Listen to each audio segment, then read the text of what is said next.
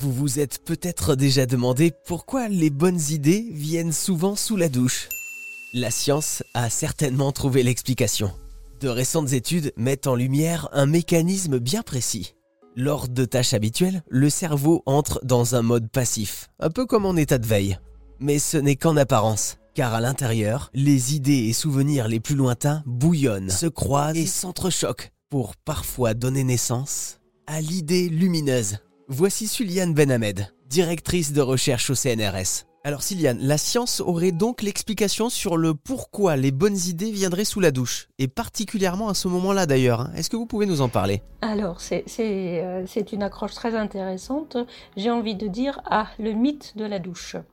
Euh, alors effectivement, on peut avoir euh, des bonnes idées sous la douche, mais il faut voir ça d'une façon beaucoup plus large.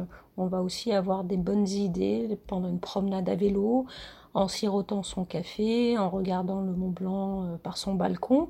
L'idée, c'est euh, de se trouver dans un état cérébral libre, sans contrainte. Donc c'est ce qui se passe euh, sous la douche, mais dans tous ces autres moments que je viens de, citer.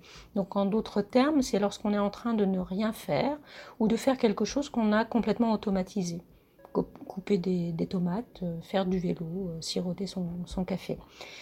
si vous vous mettez à discuter ou à chanter, vous êtes déjà en train de faire quelque chose. Donc on n'est plus dans cet état euh, libre euh, qu'on a sur, la douche. Euh, par contre, j'ouvre une petite parenthèse pour les personnes qui parfois se parlent à elles-mêmes.